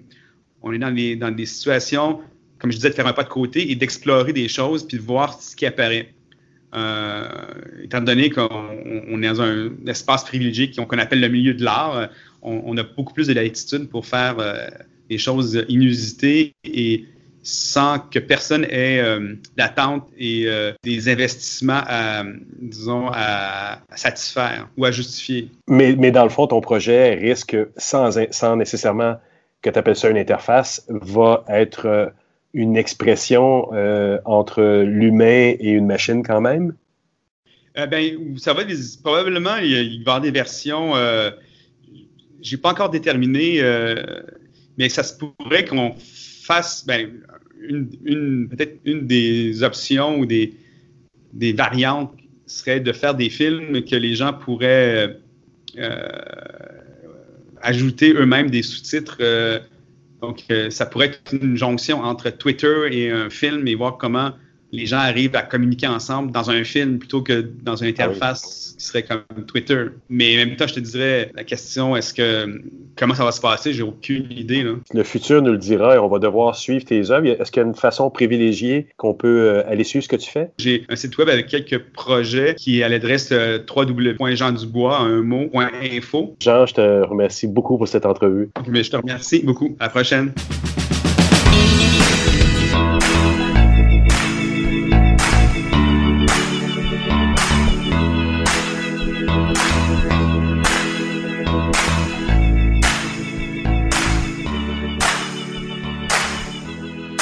La semaine dernière, mon collègue Luc Sirois, avec son chapeau de directeur général du consortium Prompt, accueillait à Gatineau le premier ministre du Québec, François Legault, pour annoncer un investissement important du gouvernement québécois dans le domaine de la cybersécurité. Pourquoi je vous en parle aujourd'hui? Ben, parce que Luc Sirois étant qui il est, il ne nous a pas oubliés, il en a profité pour poser une question au premier ministre pour le bénéfice des auditeurs de mon carnet. On l'écoute. Pourquoi un projet mobilisateur? Pourquoi l'innovation, la cybersécurité? Bon, d'abord, euh, moi, j'adore voir un collège, un cégep, travailler avec des entreprises, des entrepreneurs. Donc, Prompt est là pour ça, pour être capable de faire un partenariat entre ceux qui forment, ceux qui recherchent et ceux qui sont capables de vendre ces produits-là à des vraies entreprises, des vraies organisations. Ça nous permet d'innover, de, commercialiser cette innovation-là, puis de créer des emplois de haute qualité. C'est ça qu'on a besoin au Québec. Partout dans le monde, de plus en plus, ce qui va être euh, fait par les différents gouvernements, ce sont des gestes pour attirer des emplois à valeur ajoutée, des emplois où on sert de notre tête pour rendre des services. Puis la cybersécurité aujourd'hui, avec tout ce qu'on voit sur l'Internet, ce qu'on voit comme euh, défi pour les gouvernements, pour les entreprises de protéger leurs données, c'est un secteur qui est porteur de l'avenir. Bravo. Merci, merci. Merci. merci. La prochaine. merci.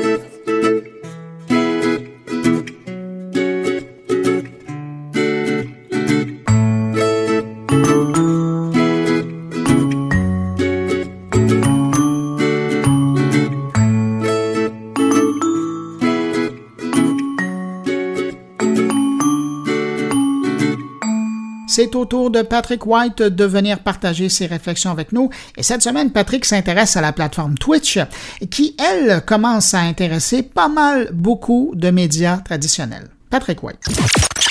Aujourd'hui, j'aimerais vous parler de Twitch et de, de l'importance de cette plateforme-là pour les diffuseurs, en fait. Et quand je pense aux diffuseurs, je pense pas uniquement à Twitch, euh, qui a été acheté par Amazon il y a quelques années pour un milliard de dollars américains, mais je parle bien de, de Twitch, qui est vraiment le système de diffusion en continu, ce qu'on appelle du streaming, dans le domaine du jeu vidéo, évidemment, et des e-sports, du e-sport, les sports électroniques en particulier, qui sont les jeux, les jeux en équipe dans le domaine du jeu vidéo. Donc, euh, c'est très, très populaire en ce moment. Le, e-sport, c'est la raison derrière laquelle euh, j'ai décidé de m'associer et euh, d'investir dans jeux.ca en janvier dernier, un, des seuls sites québécois spécialisés en jeux vidéo et euh, en sport électronique. Donc essentiellement, euh, Twitch, on est rendu là en 2019 à environ 15 millions euh, de visionnements quotidiens par jour, beaucoup plus de 100 millions d'utilisateurs mensuels. Et Twitch commence à intéresser les grands médias, les Washington Post de ce monde, BuzzFeed, Cheddar, France Télévisions pour diffuser de l'information.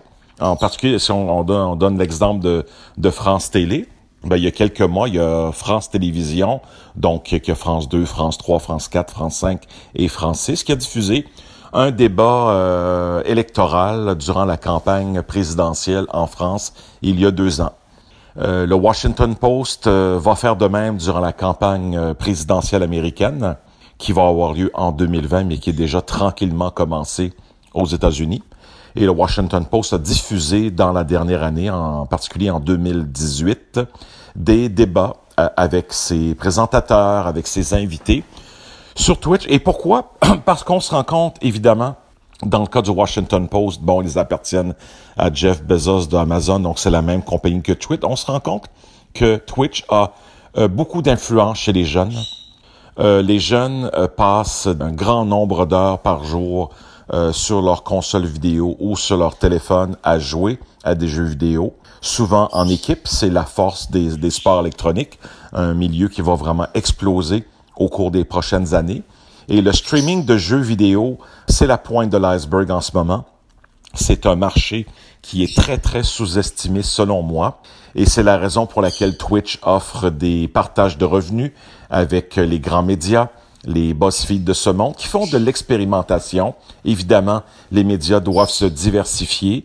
Euh, même TikTok, hein, qui fait des vidéos très, très courtes en ce moment, attire l'attention euh, des grands médias, des grands diffuseurs. Et j'ai l'impression qu'au Québec, euh, on, on, va arriver là d'ici quelques temps chez jeux.ca, on veut bouger, évidemment avec, avec Twitch, avoir des feeds en direct sur la page d'accueil très bientôt.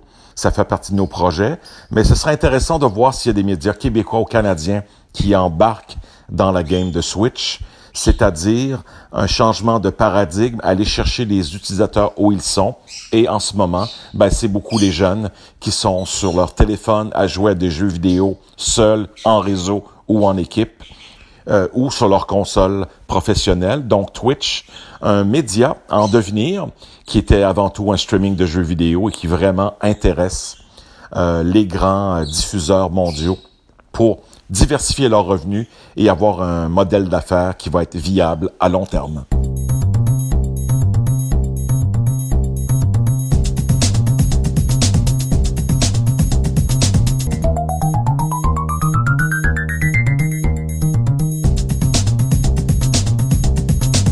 Est rendu au billet de Stéphane Ricoul et cette semaine, Stéphane revient sur le Forum économique international des Amériques qui se tenait à Montréal cette semaine.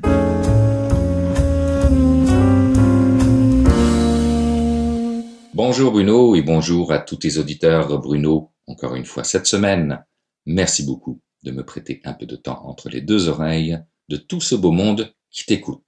Cette semaine avait lieu le Forum économique international des Amériques forum auquel j'ai eu l'opportunité d'assister à la toute première journée, celle de l'ouverture. Toujours aussi impressionnant en termes de diversité géographique des participants, mais aussi bien évidemment en termes de contenu et d'intervenants sur les différentes scènes.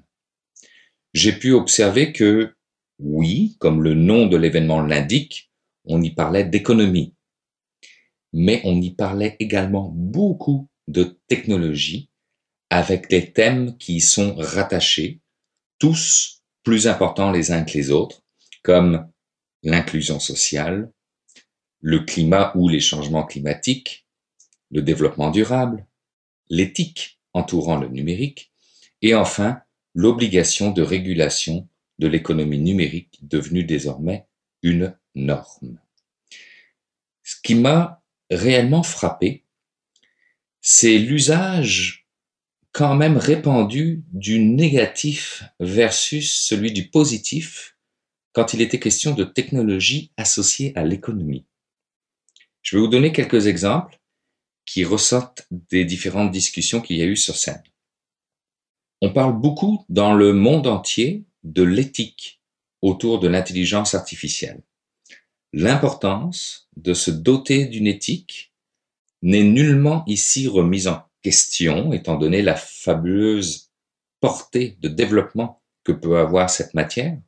En revanche, le message passé est qu'à trop embrasser, mal étreint, dans le sens où, plutôt que de multiplier euh, les différentes déclarations d'éthique entourant l'intelligence artificielle partout dans le monde, il devrait y avoir un consensus mondial adopté de tous sur ce qu'est une intelligence artificielle éthique, avec une possibilité de variation par pays ou par culture, bien sûr.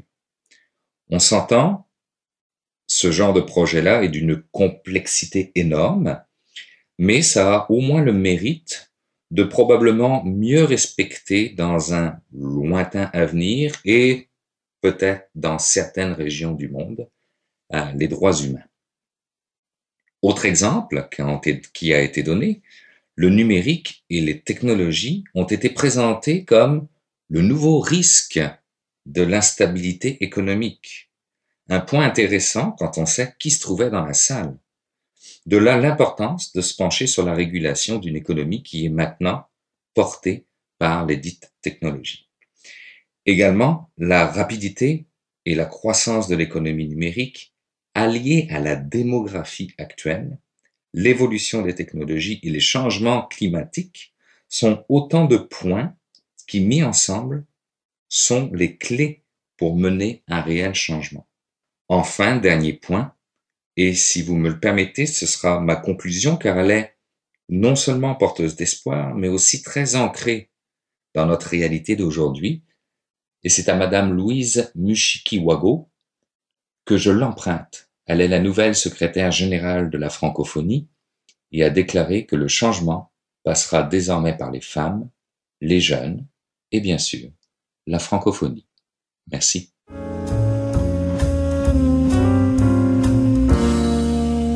ben voilà, on est rendu à la fin de mon carnet. J'espère que vous avez apprécié. Merci à mes invités. Merci à Desjardins d'avoir été présent à cette occasion pour commanditer mon carnet. J'apprécie beaucoup. J'espère qu'on aura la chance de se reprendre. Et puis, évidemment, ben, un énorme merci également à mes collaborateurs, Jean-François Poulain, Luc Sirois, Stéphane Ricoul, Thierry Weber et Patrick White. Je vous le rappelle, n'hésitez pas à passer le mot autour de vous si vous pensez que mon carnet peut intéresser quelqu'un que vous connaissez. C'est simple, invitez-les à se rendre sur mon blog, moncarnet.com. Alors, si vous désirez me laisser un mot, je vous rappelle aussi, hein, vous pouvez le faire en passant par les réseaux sociaux. Je vous lis la page SoundCloud de mon carnet ou bien évidemment sur le blog moncarnet.com. Merci d'avoir été là. On se retrouve la semaine prochaine pour une nouvelle édition de Mon Carnet et entre autres une entrevue avec les gens du podcast Distorsion. Au revoir, à la semaine prochaine.